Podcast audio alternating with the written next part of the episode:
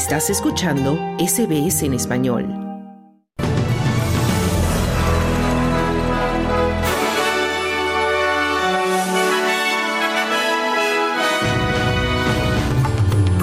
Autoridades del norte de Queensland, afectado por inundaciones, hacen un llamado a los turistas para que regresen a la zona y ayuden a reactivar la economía. Estados Unidos libera a aliado del presidente de Venezuela, Nicolás Maduro, en canje por estadounidenses y venezolanos presos. Movimientos de izquierda protestan en Buenos Aires contra el nuevo presidente de Argentina, Javier Milei.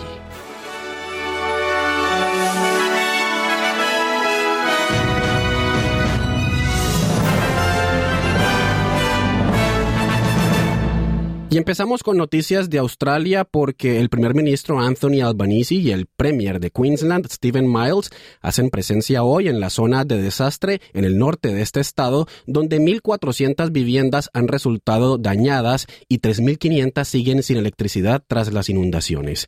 Equipos de limpieza y miembros de la comunidad se han unido para salvar lo que puedan tras el paso del ciclón tropical Jasper. La Oficina de Meteorología ha confirmado que las condiciones climáticas severas finalmente han disminuido entre Cairns e Inam. El director ejecutivo de Tourism Tropical North Queensland, Mark Olsen, ha dicho a Channel 7 que es hora de traer turistas de regreso al extremo norte de Queensland. We've lost about 125 million dollars worth of bookings already, um, and the staff here have been affected. Ya hemos perdido alrededor de 125 millones de dólares en reservas y el personal aquí se ha visto afectado. Solo quieren volver a trabajar. Todas nuestras atracciones están reabriendo, pero los visitantes no están aquí y necesitamos que todos nos apoyen ahora mismo. Nos hemos visto abrumados por personas de todo el mundo y de Australia que se acercan para decir cómo podemos ayudar. Lo único que puedes hacer es una reserva. Si tienes una reserva, consérvala. Vuelve a Cairns y a la Gran Barrera de Coral decía Olsen. El ministro de Defensa Richard Marles ha anunciado que Australia no enviará buques de guerra al Mar Rojo a pesar de las solicitudes de Estados Unidos. Marles dice que Australia se compromete a enviar hasta seis miembros adicionales de la Armada para ayudar en los esfuerzos del grupo de trabajo estadounidense para asegurar el paso comercial. El portavoz de Asuntos Exteriores de la oposición, Simon Birmingham, ha criticado la decisión y ha dicho que si bien es importante mantener el enfoque estratégico en nuestra región, el canal de Suez también es integral. Alrededor del 12% del comercio internacional pasa por el Mar Rojo pero los recientes ataques de militantes hutíes a lo largo de la ruta marítima están obligando a costosas desviaciones para las compañías navieras. Marles ha dicho a la cadena Sky News que la decisión es la correcta para la defensa de Australia.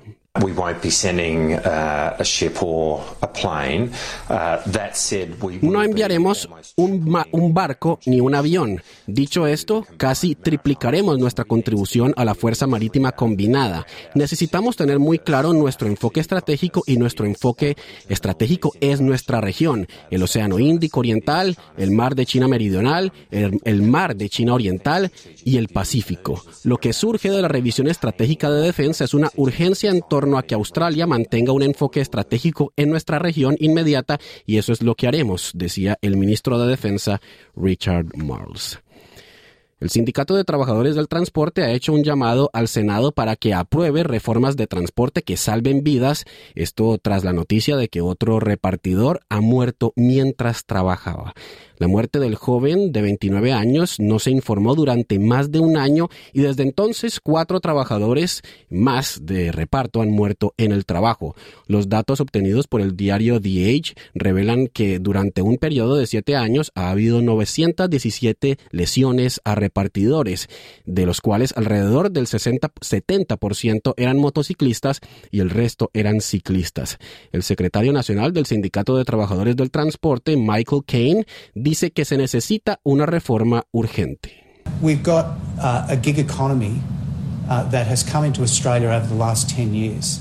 Tenemos una economía de trabajo informal que ha llegado a Australia en los últimos años y ha empujado deliberadamente a los trabajadores fuera de las protecciones que hemos construido durante décadas, como las protecciones del salario mínimo, como asegurarse de que puedan tomar protecciones de licencia por enfermedad, como asegurarse de que cuando las cosas salgan mal pueda obtener una, indemnización por lesiones, decía Kane.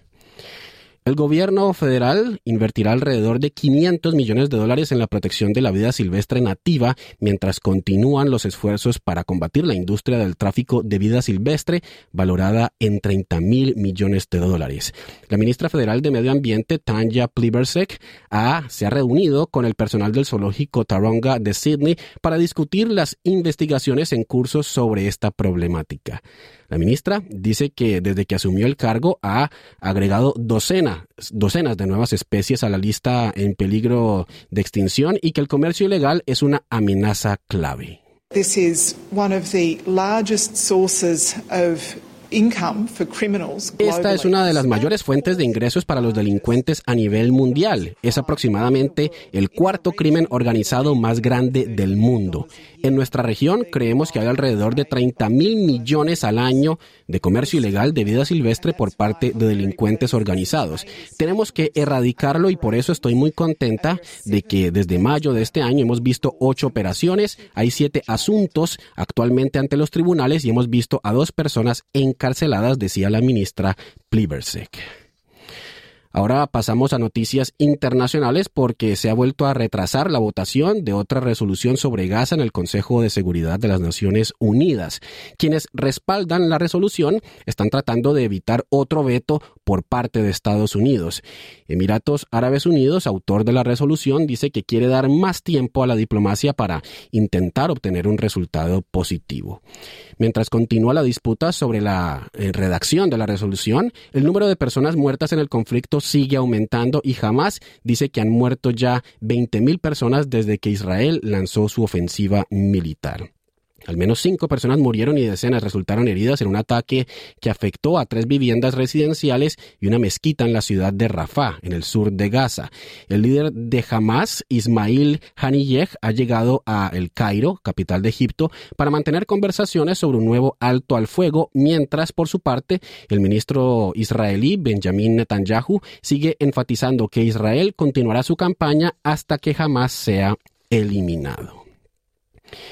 El presidente de Estados Unidos, Joe Biden, dice que es evidente que Donald Trump incurrió en insurrección por intentar revertir su derrota electoral del año 2020. Esto luego de que un tribunal del estado de Colorado dictaminara que Donald Trump no es elegible como candidato en las primarias republicanas de este estado porque parte de la Constitución de Estados Unidos descalifica a las personas que participan en la insurrección. Los abogados de Trump dicen que apelarán ante la Corte Suprema de Estados Unidos, mientras otros estados del país tienen casos legales similares que intentan impedir que Trump se postule. Ante la pregunta ¿Es Trump un insurreccional por parte de una periodista? El presidente Biden ha respondido que está claro que su posible oponente para las elecciones de 2024 lo es. Well, I think certainly are self-evident. You saw it all. Now, whether the 14th Amendment applies, I'll let the court make that decision. ¿Es Trump un insurreccional? Pregunta la reportera. Responde Biden, bueno, creo que ciertamente es evidente, usted lo vio todo. Ahora bien, si se aplica la decimocuarta enmienda, dejaré que el tribunal tome esa decisión, pero él ciertamente apoyó la insurrección. No hay duda al respecto, ninguna, cero, y parece que está redoblando sus esfuerzos en todo, decía el presidente de Estados Unidos, Joe Biden. Ahora pasamos a noticias del continente americano porque Estados Unidos ha excarcelado este miércoles a Alex Saab, un empresario colombiano acusado de ser testaferro del presidente de Venezuela, Nicolás Maduro, a cambio de la libertad de 10 presos estadounidenses y hasta el momento 16 venezolanos. Saab, quien estaba enjuiciado en el estado de Florida por lavado de dinero y quien fue detenido en, en Cabo Verde en junio de 2020 y extraditado a Estados Unidos en octubre de 2021, ha llegado ya a Venezuela poco después de recibir el indulto del presidente Biden en un canje logrado con la mediación de Qatar. Maduro ha recibido a Saab en el Palacio Presidencial de Miraflores en Caracas y ha calificado su detención de 1.280 días como un secuestro.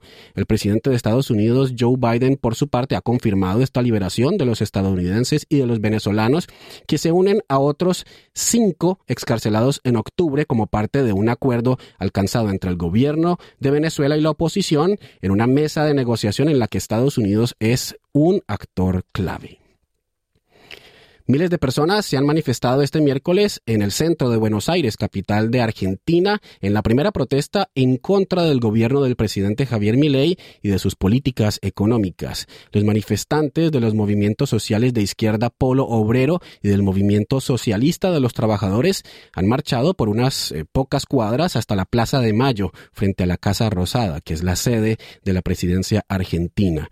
Según cifras oficiales, cerca de 3.000 personas han participado de la jornada de protestas. El gobierno argentino ha decretado una devolución de la, una devaluación de la moneda de más de 50% y ha presentado un plan de ajuste fiscal que eliminará los subsidios al transporte y a los servicios públicos de energía, además de paralizar las obras de infraestructura financiadas por el Estado. También ha ordenado una desregulación de la economía mediante un decreto con el cual modifica o deroga más de 300 normas, entre estas las leyes de alquileres y de abastecimiento y el régimen laboral.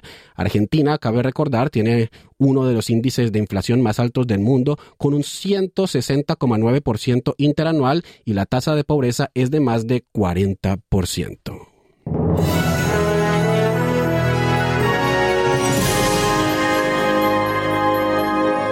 En el pronóstico del tiempo para hoy, Sydney registra una temperatura máxima de 24 grados centígrados con algunas lluvias y vientos. Melbourne, una máxima de 25 grados y mayormente soleado. Brisbane, una máxima de 28 grados y también lluvias. Perth, temperatura máxima de 37 grados y con cielo parcialmente soleado. Adelaide, una máxima de 23 grados y cielo aclarando en horas de la tarde. Hobart, temperatura máxima de 18 grados y un cielo nublado. Canberra, una máxima de 22 grados y parcialmente nublado. Y Darwin, una máxima de 31 grados con posibles lluvias y tormenta. Hasta aquí el boletín de noticias. Te invitamos a quedarte en sintonía de SBS Audio Australia en español. Mañana, otro boletín de noticias a la una.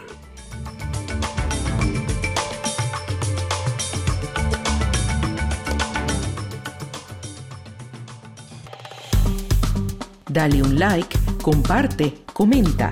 Sigue a SBS Spanish en Facebook.